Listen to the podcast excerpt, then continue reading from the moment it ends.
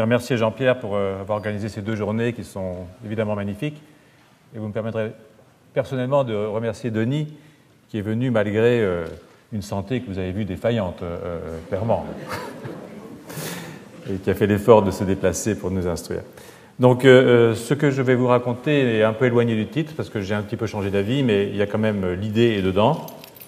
Et euh, je crois, j'espère, va aller dans le sens de ces deux journées.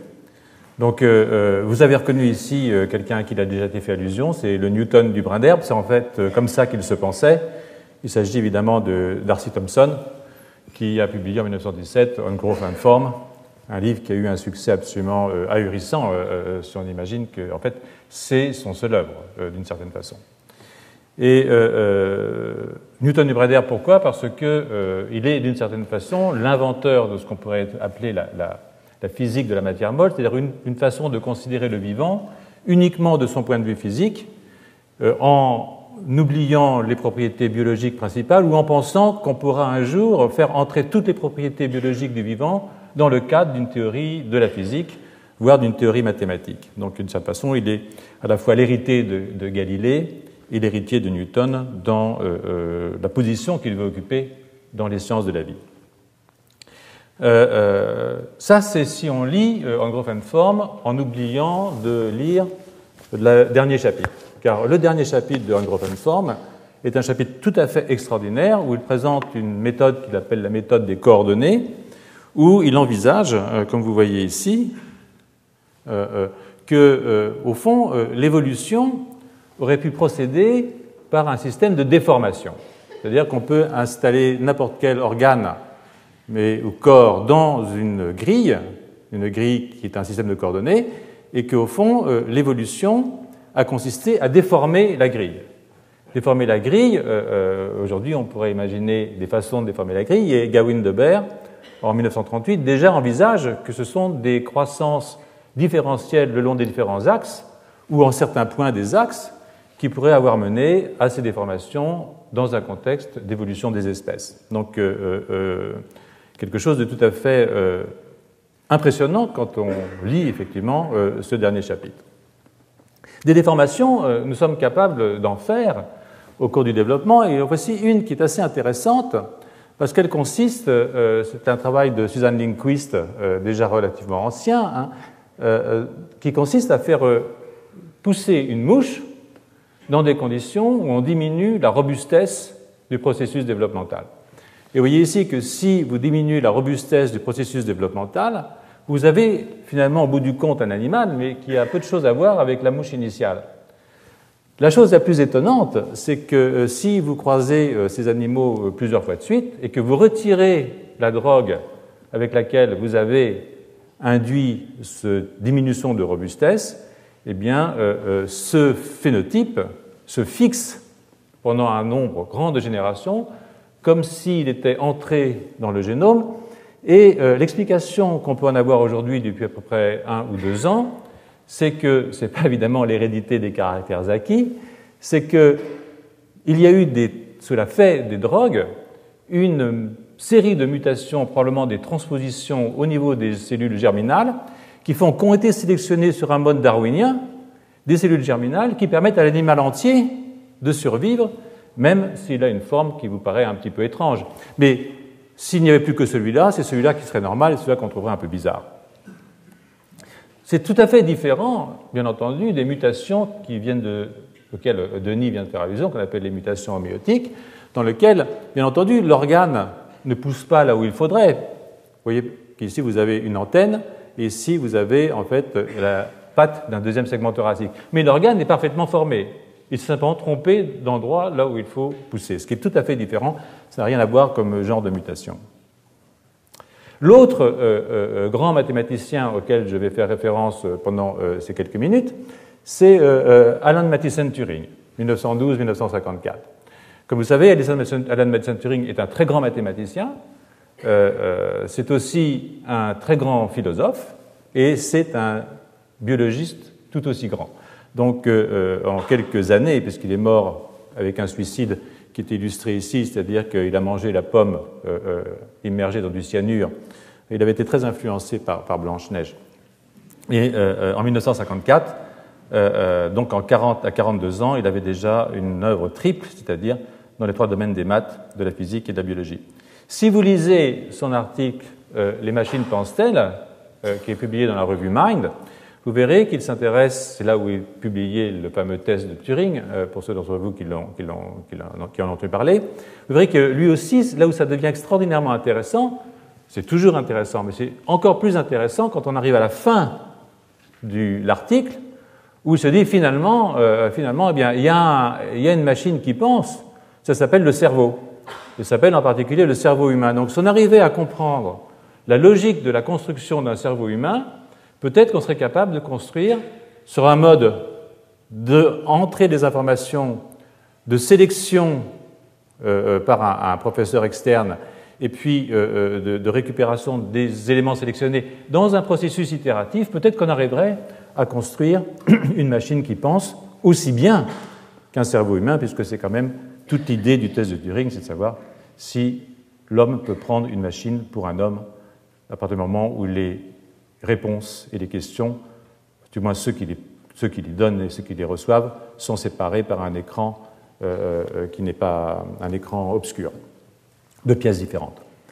La plupart des. et, c'est à ce moment-là, euh, en 1950, 1949, que Turing s'intéresse à la biologie et publie un article tout à fait extraordinaire qui s'appelle Les bases chimiques de la morphogénèse, qui sont au fond le début, et je crois euh, un moment non dépassé, à mon sens, de la théorie des morphogènes.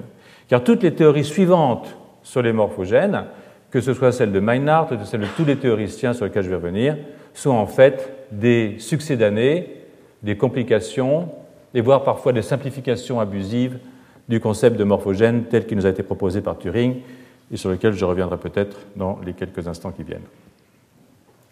Je vais maintenant euh, vous parler d'un autre théoricien, un théoricien contemporain que nous connaissons tous très bien, qui s'appelle Louis Volpert, et euh, qui euh, a développé ce concept qu'on appelle le concept du drapeau français dans un article qu'il avait publié dans Journal of Theoretical Biology, je crois, en 1963 ou quelque chose comme ça.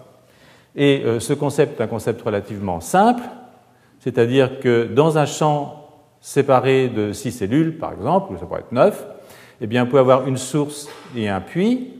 Le morphogène va diffuser dans un gradient linéaire, on n'a pas besoin d'être linéaire, mais linéaire dans ce cas-là. Et les cellules peuvent répondre à des effets seuil, c'est-à-dire qu'elles vont devenir bleues jusqu'à cette concentration. Entre cette concentration et cette concentration, elles vont devenir blanches. Et en dessous de cette concentration, rouge, d'où bleu, blanc, rouge, le concept du drapeau français.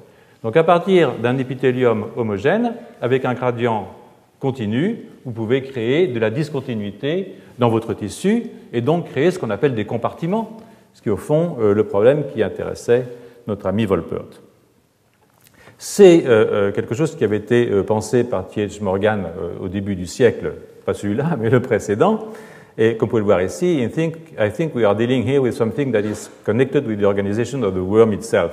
C'est-à-dire qu'il y aurait une, une substance qui irait en décroissant et là, il le regarde non pas dans un concept de développement, dans un contexte de développement, mais dans un contexte de régénération. Et euh, ça, c'est quelque chose sur lequel euh, on peut, euh, je ne pourrais pas développer aujourd'hui, mais qui est extraordinairement intéressant, toutes ces questions de la régénération des organismes. Ce qui est tout à fait amusant, c'est que il y a dans la mouche, voilà ici un œuf de mouche, c'est antéro-postérieur, c'est un syncytium, c'est-à-dire que les noyaux ne sont pas séparés par des cellules et que vous avez une protéine qu'on appelle bicoïde, qui est en fait un facteur de transcription de la classe des protéines homéodomaines, sur lequel je reviens dans un instant.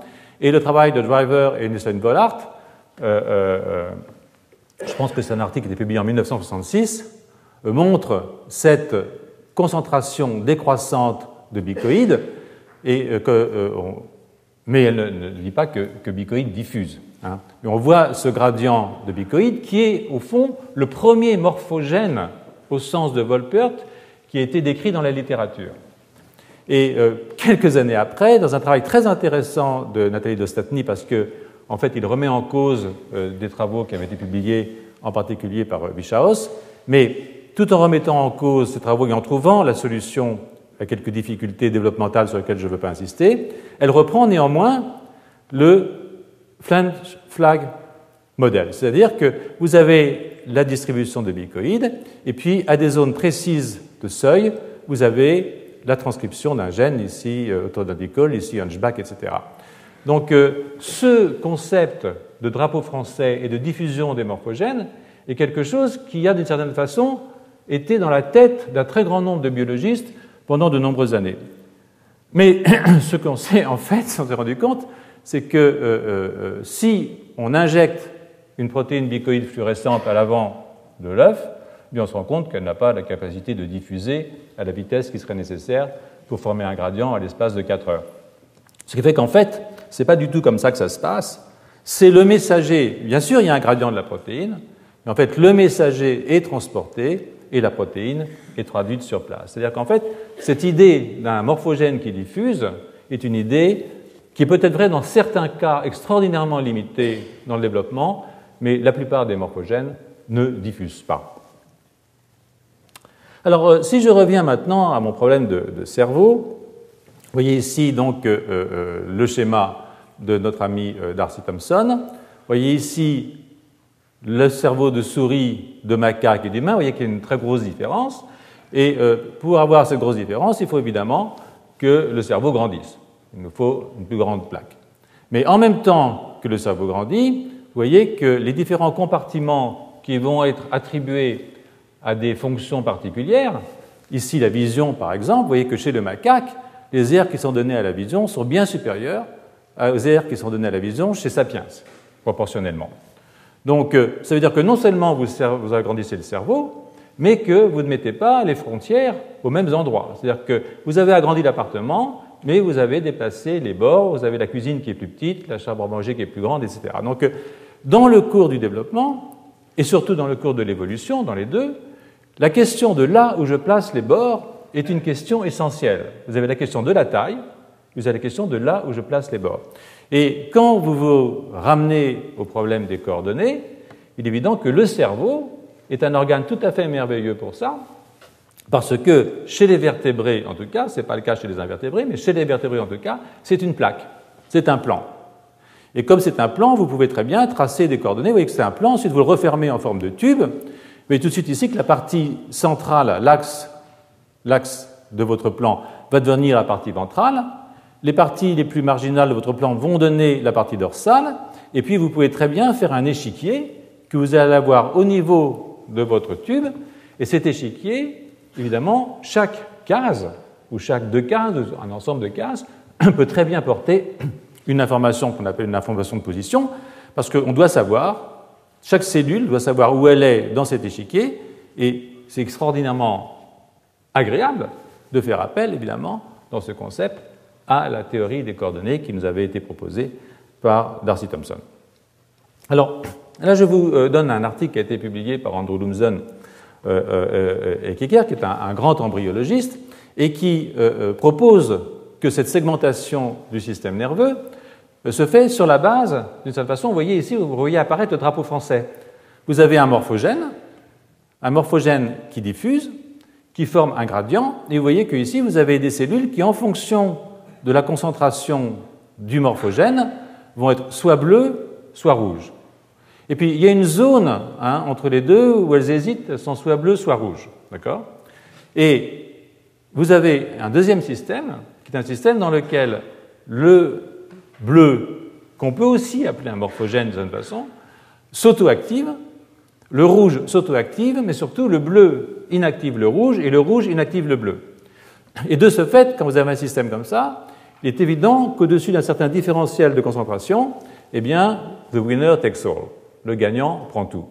Parce que, comme vous vous auto-activez et que vous inhibez le voisin, si vous avez une plus grosse différence entre les deux, vous allez complètement réprimer celui qui est en concentration faible.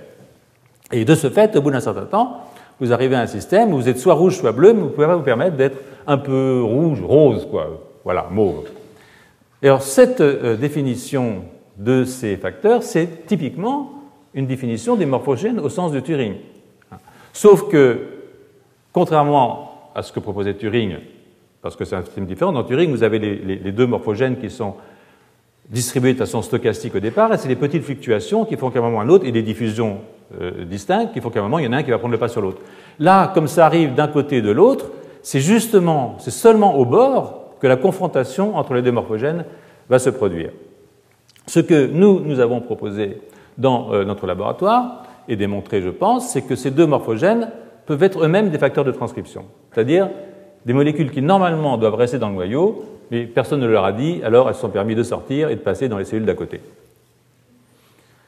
C'est cette euh, situation-là où vous avez un premier morphogène qui serait morphogène A, un deuxième morphogène qui serait morphogène B, qui serait des inducteurs, mais qui induirait des homéoprotéines, qui elles-mêmes passeraient de cellule à cellule en s'auto-activant à chaque fois. Donc j'ai une vague qui part dans un sens, j'ai une vague qui part dans l'autre, et dans ce modèle, en fait, la confrontation se fait au bord, au centre. Et là, il y en a un qui prend tout. Voilà, A, B, et là j'ai une fluctuation, mais il y en a un qui va gagner. Et quand vous modélisez ce genre de système, par exemple euh, avec David Lockman à l'école normale, nous l'avons fait, vous voyez que vous pouvez mesurer le bruit. C'est-à-dire que toutes ces opérations, ces opérations qui évidemment ne sont pas, c'est pas mathématique. Hein, secréter une protéine, c'est pas facile. Internaliser une protéine, c'est pas facile. Il y a forcément des fluctuations à chaque étape, et la somme des fluctuations va faire que le bord n'est pas forcément au même endroit. C'est-à-dire qu'il peut y avoir des petites erreurs. Et donc on a modélisé les erreurs. Vous voyez ici qu'avec 1% d'erreur à chaque passage, vous pouvez sur 100 cellules avoir une erreur de 3 cellules dans le positionnement du bord. Et vous allez voir que ce n'est pas rien du tout. Ce que je vous montre ici, c'est que dans l'air visuel primaire, par exemple, chez un sapiens, chez vous et moi, nous n'avons pas tous les mêmes aires visuelles. Par exemple, euh, euh, en rouge, là, c'est ce que nous partageons tous comme air visuel. C'est le minimum de l'air visuel primaire. Mais autour, vous avez une fluctuation possible, c'est-à-dire qu'il y en a qui en ont un peu plus, et il y en a qui en ont un petit peu moins. C'est-à-dire que nous ne sommes pas construits de la même façon, et ça, ça peut être lié à des modifications génétiques, mais ça peut être aussi lié à des fluctuations qu'on appellera épigénétiques au cours du développement, qui fait que vous n'avez pas forcément placé le bord au même endroit.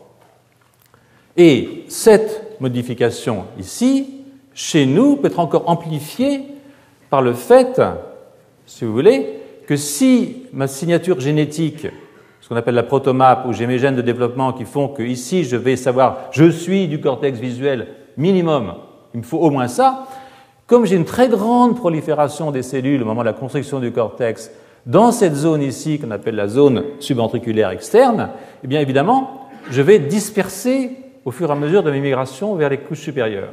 Contrairement à ce que pensait Pascal Rakic, je n'ai pas une projection absolument parfaite de ce qui se passe au niveau de la zone ventriculaire vers la zone piale, je peux avoir des dispersions qui font que ça peut rajouter encore à l'aléatoire de ces erreurs. Et ça, c'est lié à des processus de prolifération et de migration dans les zones de prolifération. Il faut ici illustrer, et je l'illustre, que la plupart des grandes compartimentations dans un cortex se font à des zones où de part et d'autre du bord, vous avez des facteurs de transcription de la classe des homéoprotéines, celles que nous étudions, qui sont auto-activatrices et inhibitrices réciproques. C'est-à-dire qu'on peut imaginer que la segmentation d'un tube nerveux, dans ces grandes lignes, est liée à ces mécanismes où on voit qu'on a des auto-activations, des inhibitions réciproques par deux facteurs de transcription que j'appellerais des morphogènes de plein droit. C'est amusant à ce moment-là de se retourner évidemment vers notre ami euh, euh, euh, Turing et de lire qu'il dit ces gènes eux-mêmes pourraient être considérés comme des morphogènes. Mais ils forment des morphogènes plutôt spéciaux puisqu'ils sont indiffusibles. Ils ne peuvent pas diffuser. Et comme je le soulignais récemment, si la protéine passe dans la cellule d'à côté et active sa propre transcription, tout se passe comme si le gène diffusait, qu'il diffusait jusqu'au moment où évidemment il rencontre le gène qui diffuse sur sens inverse et qui le bloque à ce niveau-là. Alors, il y a évidemment euh, des évidences pour ça, je ne vais pas vous les donner euh, toutes, euh, je vous peux renvoyer au papier, mais ça veut dire que si vous bloquez le passage d'un facteur de transcription à un moment donné du développement, eh bien, vous allez empêcher la formation du territoire complet. Vous voyez ici, par exemple, vous allez avoir un poisson qui va perdre une partie de son territoire œil si vous bloquez le passage d'un de ces facteurs dans le cours du développement de ce poisson. quelles sont, euh, sur le plan génétique, les évidences qui ont été apportées pour montrer que, quel que soit le mécanisme, qu'il soit indirect par un morphogène indirect, qu'il soit direct parce que ces facteurs sont des morphogènes directs, qui disent qu'au bord, c'est là que les facteurs s'affrontent, personnellement ou par morphogène interposé. Voici ici euh, euh, un, schéma qui est un schéma qu'on doit à Denis Soleri, vous voyez que si je retire un gène ici EMX2, j'agrandis mes aires motrices et sensorielles primaires. Si je retire un gène PAX6, j'augmente mes aires visuelles et je diminue mes aires sensorielles et motrices primaires, mais la taille totale de mon cerveau reste la même. C'est-à-dire que j'ai modifié la position des bords sans, évidemment, modifier la taille totale du cerveau. Sinon, ça n'a pas d'intérêt. Hein. Ça se voit, hein, ça se voit même très bien. Vous voyez ici, ça c'est la représentation sensorielle. Ça, c'est une souris sa représentation sensorielle, c'est essentiellement les vibrisses, qui sont les poils sur les nez, qui ne sont pas du tout des poils, en fait sont des terminaisons sensorielles, des, sont des nerfs. Vous voyez que le museau est représenté dans le cortex sous la forme de barillet. À chaque cil correspond un petit amas de cellules qui interprète l'activité de ce cil. Et vous voyez ici que si je mets une copie supplémentaire de MX2, maintenant j'ai trois EMX2, eh bien j'augmente mes aires visuelles, je diminue mes aires motrices sensorielles. Mais si je retire un EMX2, vous voyez que je diminue mes aires visuelles et j'augmente mes aires sensorielles. C'est ça là. Hein. Donc, euh, et comme vous voyez ici, la taille totale de mon cerveau ne bouge pas. Donc je suis capable, en modulant, si vous voulez, les rapports de force entre deux facteurs de transcription, de moduler la position de la frontière, en tout cas des territoires à l'intérieur de mon cortex. Évidemment, sur le plan de l'évolution est intéressant, et sur le plan du développement est relativement dangereux. C'est dangereux parce que le cortex, c'est bien, mais il n'y a pas que le cortex dans la vie. Euh, euh, et vous voyez ici une autre frontière, qui est cette frontière ici, que j'aime bien, qui s'appelle la frontière entre le mésencéphale et le métencéphale. Vous pouvez voir que vous avez deux gènes, OTX2 GBX2, qui se rencontrent. Et vous pouvez donner l'avantage à GBX2, auquel cas vous allez repousser dans ce sens-là, ou donner l'avantage à OTX2, et à ce moment-là, vous repousser dans ce sens-là dans des manips génétiques faites par Wolfgang Wurst, et aussi par Alex Joyner, notre laboratoire. Or, il se trouve que ici, de ce côté-là, vous avez des neurones très importants, qu'on appelle les neurones dopaminergiques, qui sont impliqués dans le comportement moteur, mais aussi dans les états, euh, dans les états émotifs et euh, dans des états cognitifs. Et puis de ce côté-là, vous avez aussi une autre série de, cellules qu'on appelle les neurones sérotoninergiques, qui sont également extraordinairement importants pour ce qui est du comportement des animaux. est ce que vous voyez là, c'est exactement la carte des coordonnées. Vous voyez, ventrale de V1 à V6, dorsale de D1 à D6. Ici, vous avez FGF8 qui est synthétisé exactement à ce bord-là, du côté rouge de ce bord-là.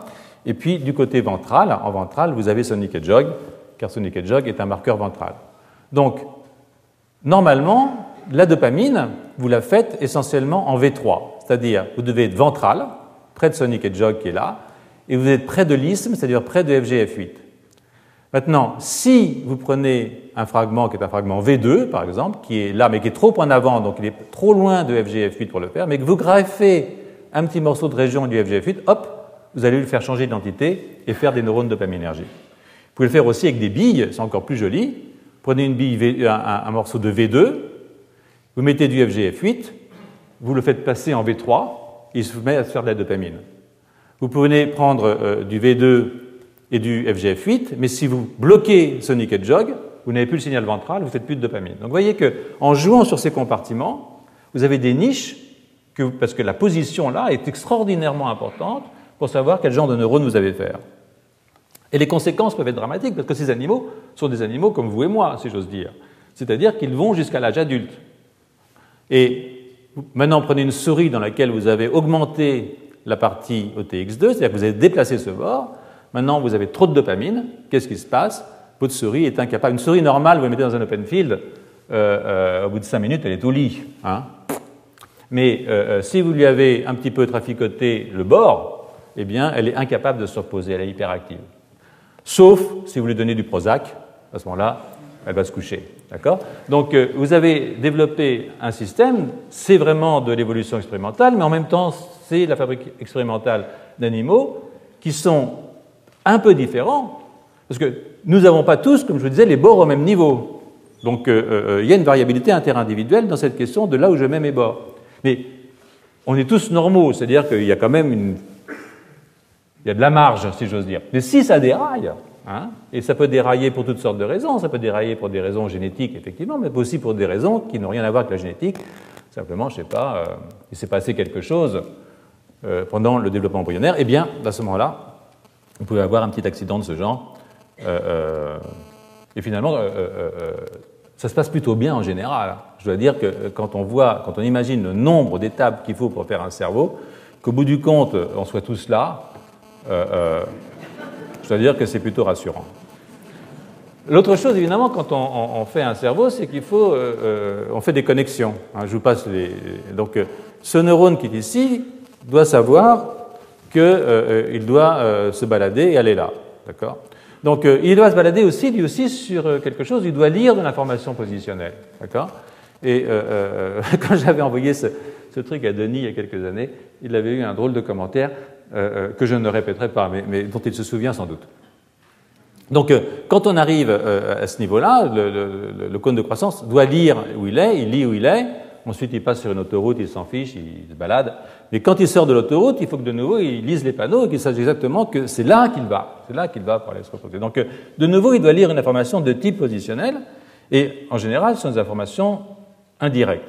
Mais ce que, euh, évidemment, nous avons proposé euh, dans le cadre de notre théorie, puisque nous pensons que les facteurs de transcription, enfin, nous le savons qu'ils passent entre cellules, vous voyez qu'ici, au niveau du tectome, qui est une des cibles des neurones de la rétine, eh bien, vous avez un gradient d'un de ces facteurs de transcription qui s'appelle NGREL.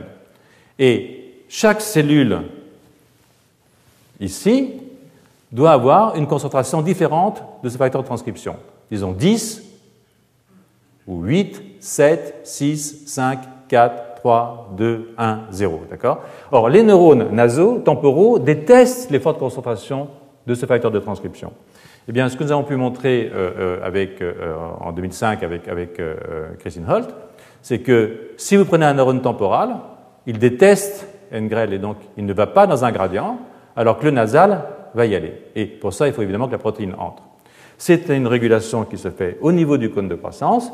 On peut l'observer aussi in vivo, car si on bloque la protéine entre le cône de croissance et le tectome, eh bien, on bloque le guidage axonal au niveau du tectome.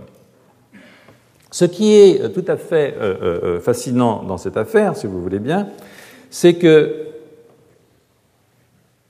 ça ne s'arrête pas avec le développement, cette histoire-là. C'est-à-dire que le cerveau n'est pas une machine qu'on va construire, une fois qu'elle est bien, elle est parfaite, et puis elle rouille petit à petit, elle se déglingue, et on est mort. Hein euh, Ce n'est pas du tout comme ça que ça se passe. Ça se construit en permanence, et ça se déconstruit en permanence. C'est-à-dire que c'est quelque chose qui est... Ça, c'est lié à l'instabilité.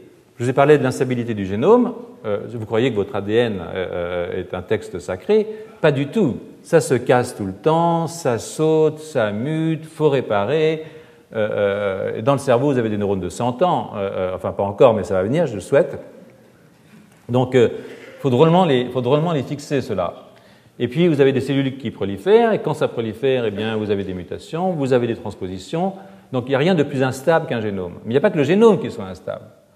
Les membranes sont instables. Euh, euh, euh, les cellules elles-mêmes meurent et se renouvellent. chaque année, nous refaisons notre poids en cellules. Hein.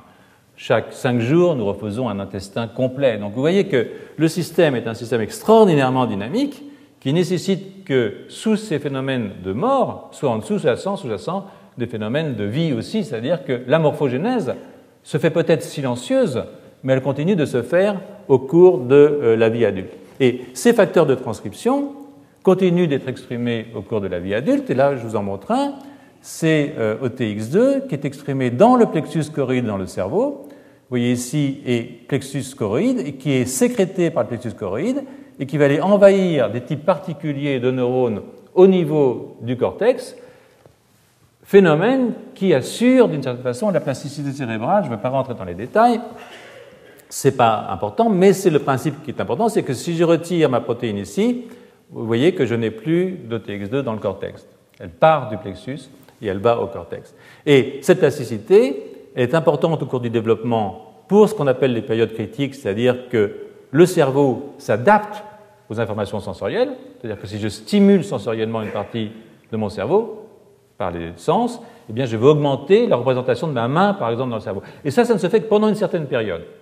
Et ensuite, ça se ferme. Alors, ça s'ouvre grâce au passage de la protéine, et ça se ferme aussi quand la protéine est suffisamment passée pour que le système soit totalement inhibiteur. Mais ça peut se rouvrir chez l'adulte. Et puis, euh, là, c'est une autre section. Ça, c'est la substance noire de nouveau. J'ai dit, il y a du NGREL dans le midbrain. Il y a du NGREL qui est important pour les neurones dopaminergiques. Mais vous voyez que chez l'adulte, vous avez une forte expression de ce facteur de transcription dans les cellules. Et que si vous perdez un allèle sur quatre, car il y a deux gènes NGREL 1 deux gènes NGREL 2, eh bien, vous avez une mort progressive de vos neurones dopaminergiques. Donc, vous avez un système qui nécessite un entretien, si vous voulez, morphogénétique, et pas uniquement morphogénétique, au cours de la vie adulte. Ce que je vous ai mis ici, c'est une diapositive que j'ai faite il y, a, il y, a, 20 ans aussi, au moment où on a découvert, à notre plus grand étonnement, mais aussi au plus grand étonnement de beaucoup de nos collègues, ce transfert de facteurs de transcription de cellule en cellule. Euh, et on voyait qu'on l'a fait, on l'a découvert sur la base de changements de forme des neurones quand la cellule, quand la cellule capturait ce facteur de transcription. Et euh, ces facteurs de transcription sont ce qu'on appelait à l'époque, et qu'on appelle toujours des gènes homéotiques, sauf que dans le cerveau, le cerveau, c'est un petit peu comme la, euh, ça se construit un peu comme une drosophile, comme un diptère. C'est de la segmentation, donc c'est pas, euh, comment dire, comme, comme les insectes à, à, à, longue bande germinale. Donc c'est pas tout à fait la même chose. On ne peut pas parler d'homéosis pour le cerveau, d'accord? Donc, euh, euh, d'un certain point de vue. Mais euh, ce que je voulais dire, c'est que ce sont des gènes qui, quand ils sont mutés, changent la forme des organes.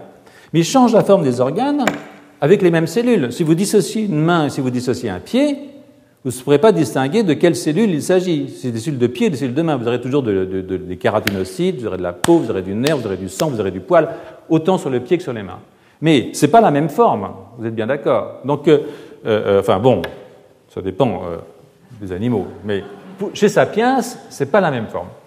Et ce qui veut dire que finalement, en, schématisant, en modifiant ici la distribution, je ne fais pas d'hypothèse sur les cellules, j'ai toujours les mêmes cellules, je modifie la disposition par exemple des molécules d'adhésion, et là c'est quasiment du Darcy-Thompson d'une certaine façon, et je vais transformer cet organe que je pourrais appeler boule en organe chapelet, hein, pour ne pas l'appeler saucisse. Mais cela ne demande pas de faire des hypothèses sur la nature des cellules. C'est typiquement ce qu'on pourrait appeler une mutation homéotique, d'une certaine façon. Et si je fais ça au niveau unicellulaire, eh bien là, je vais passer d'une cellule avec plein de neurites c'est un neurone, à une cellule bipolaire, parce que je vais avoir mis, placer mes forces seulement à deux endroits. Et je peux faire ça pour les molécules d'adhésion, je peux faire ça pour des molécules du cytosquelette. Je suis totalement Darcy-Thompsonien quand je fais cette opération. Mais ce que nous voulions faire passer comme message ici, c'est que les mêmes mutations, ou les mêmes gènes plutôt, qui peuvent être responsables de la forme des organes, peuvent aussi être responsables de la forme des cellules. Et donc si vous imaginez que ce système continue à fonctionner chez l'adulte, vous pouvez aussi imaginer, bien entendu, que les modifications de forme cellulaire que vous allez avoir dans la vie adulte, c'est-à-dire cette plasticité morphologique chez l'adulte sur laquelle il n'y a pas de physiologie possible, peut être liée à ces molécules, ces facteurs de transcription et leurs cibles, bien entendu, dont, euh, euh, qui restent exprimés tout au long euh, de l'existence. Voilà. Donc je vais, Jean-Pierre, en arrêter là. Je pense que j'ai fait mes, ma demi-heure, non plus ou moins. Et je suis prêt, évidemment, à prendre quelques questions.